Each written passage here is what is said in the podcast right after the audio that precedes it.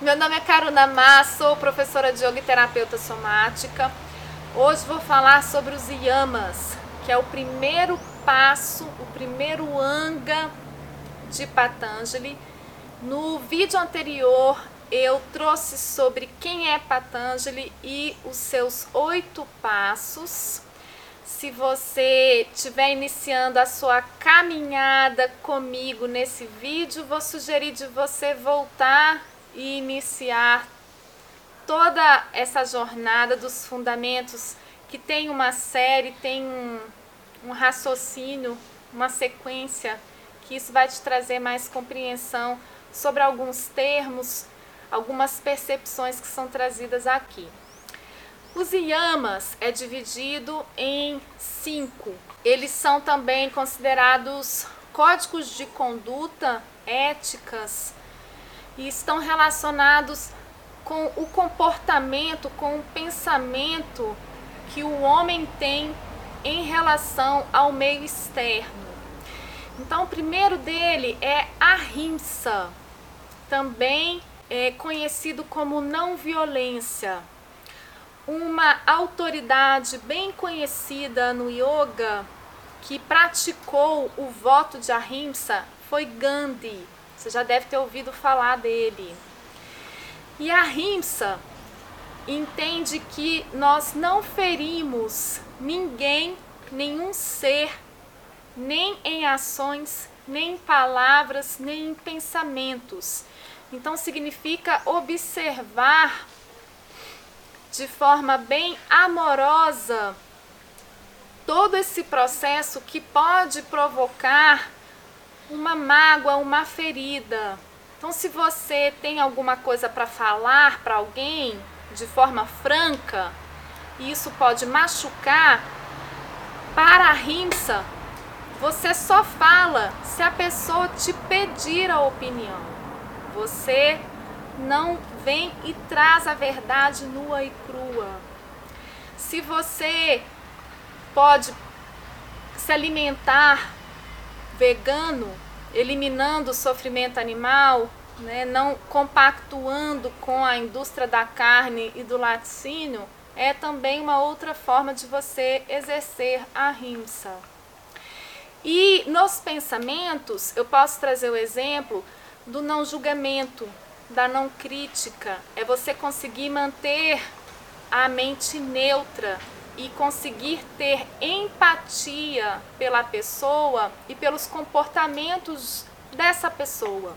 Então, se porventura essa mesma pessoa vir falar de forma mais firme com você, no ahimsa nós não vamos criticar, nós vamos buscar compreender que alguma coisa pode ter acontecido para essa pessoa estar falando de uma forma mais firme e que eu posso não gostar. Então, uma outra palavra que define a rimsa é gentileza. É você, de forma amorosa e gentil, trazer tudo aquilo que você precisa e ter isso no seu coração, ter isso na sua intenção para quando você fizer alguma ação. Uma outra palavra que está conectado com gentileza é também compaixão, né? Que aí casa com a empatia. Compaixão também pode ser compreendido como um desdobramento, um transbordamento de amor, né? Você consegue se colocar no lugar do outro. E porque você faz isso, você não tem necessidade de acusar, criticar e ferir. Então, a rimsa no yoga é também chamado de Mahavrata. Maha significa grande, grande voto. E é o primeiro passo, porque para a gente ir nessa caminhada espiritual, nós precisamos ter uma consciência amorosa, desenvolver florescer uma consciência amorosa. Também, digamos assim, estar mais conectados com o quarto chakra, que é uma transição do eu para nós. é quando eu consigo pensar no outro e porque eu tenho esse amor pelo outro, eu não quero ferir. E porque eu consigo compreender, compreender o outro como sendo a mim mesmo, eu também entendo que se eu ferir ele, eu vou estar ferindo a mim mesmo.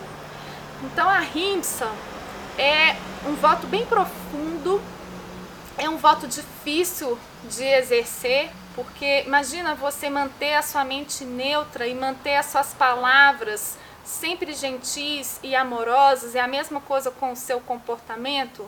Isso requer bastante observação na mente, bastante purificação no coração e realmente bastante comprometimento com isso, tá? Então vou ficar por aqui e vou passar para o segundo passo dentro, né, dos yamas, a segunda observância, que é satya. Satya com S maiúsculo, também de sat, com T mudo, que é a verdade, verdade última.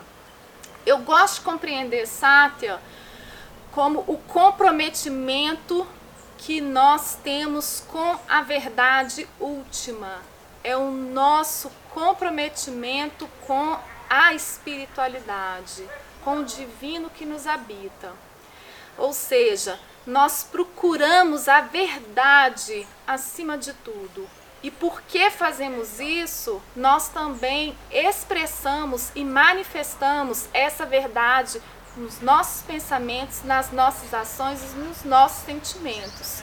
Então, na prática, significa que eu falo sempre a verdade, custe o que custar.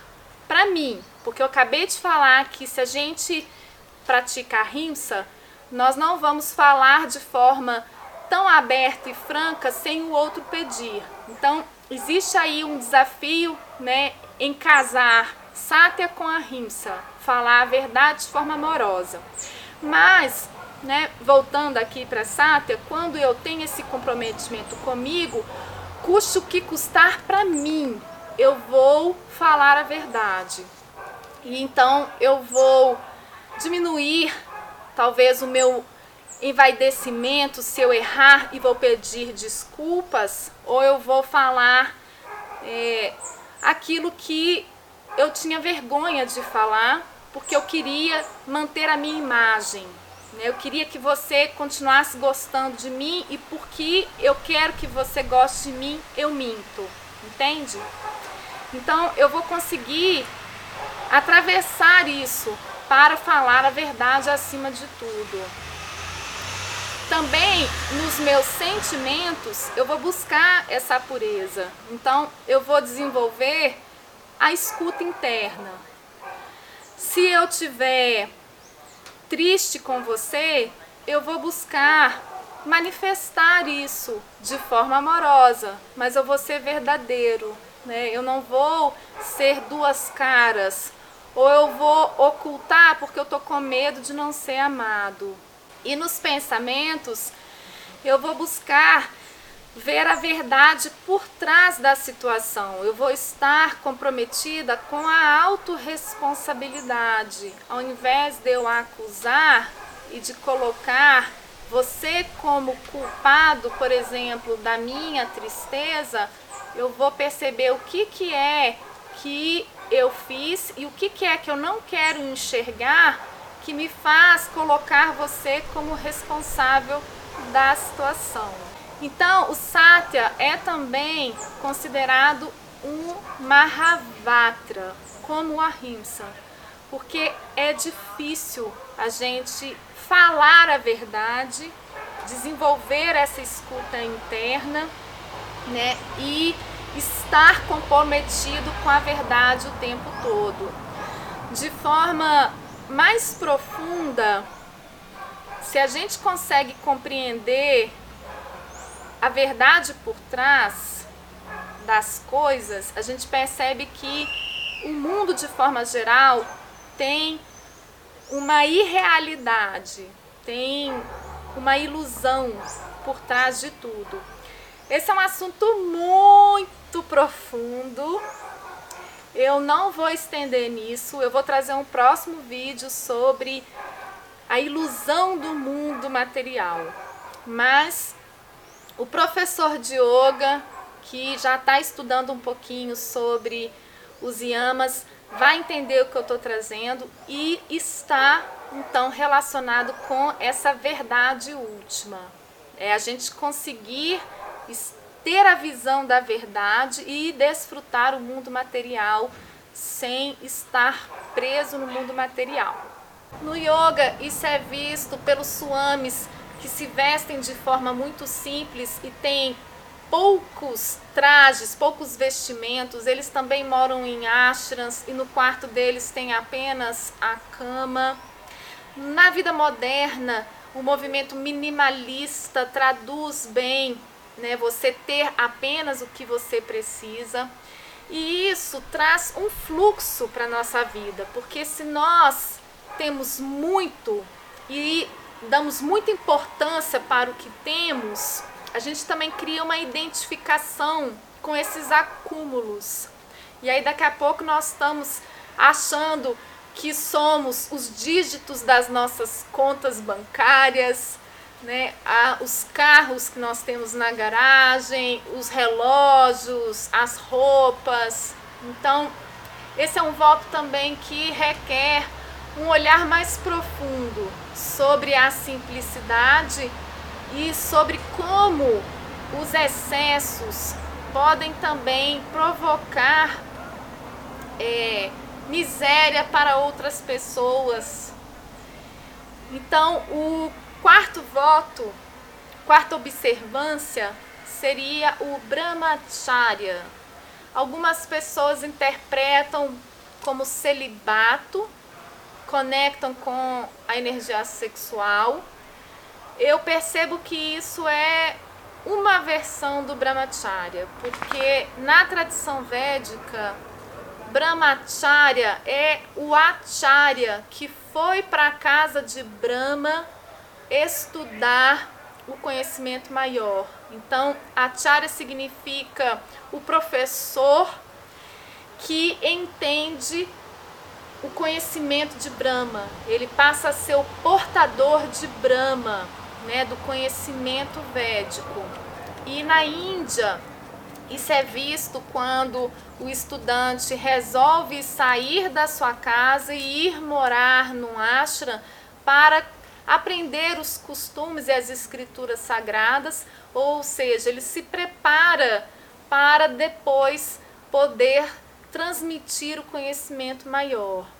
E quando ele faz isso, ele direciona toda a sua energia para esse conhecimento maior. Então, Brahmacharya é quando eu canalizo a minha energia vital para os estudos de Brahma.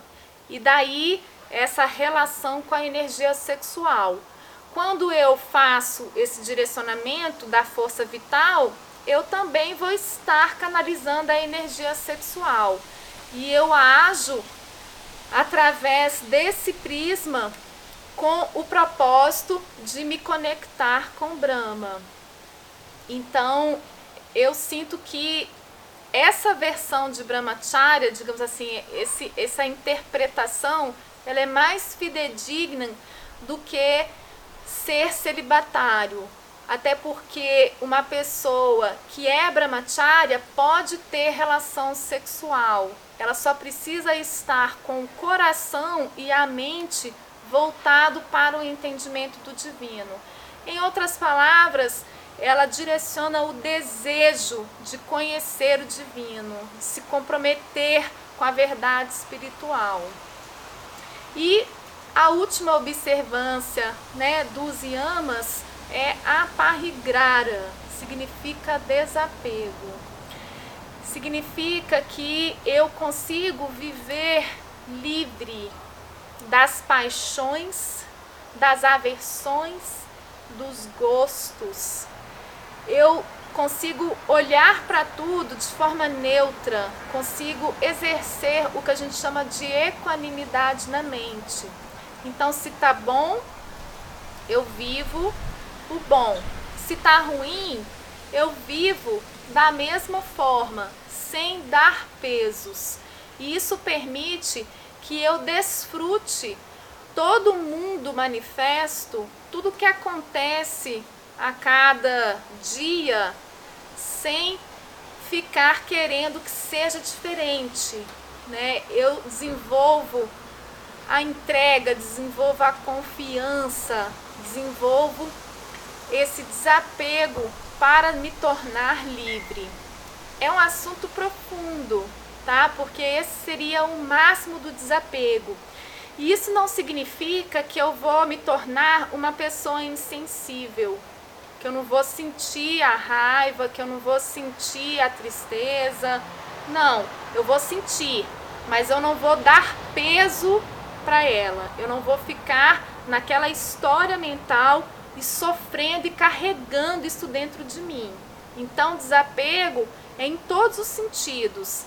É dessas minhas histórias que eu acabei de falar, é das minhas emoções, é dos meus pensamentos e das minhas ações.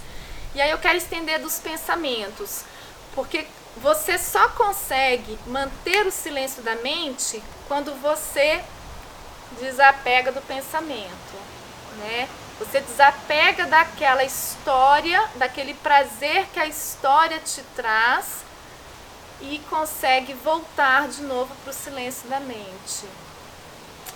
Então, eu vou ficar por aqui. Se você tiver alguma pergunta, eu creio que você terá, porque é um assunto muito extenso e interessante. Eu tentei trazer de forma resumida, mas vou ficar à disposição e super feliz se você tiver um comentário a respeito dos yamas. No próximo vídeo vou estar falando sobre os niyamas e nos outros seguindo os passos de Patanjali. Então, vou pedir para você continuar para a gente poder ter essa construção do pensamento, da filosofia do yoga. E nos vemos nos próximos vídeos. Namastê!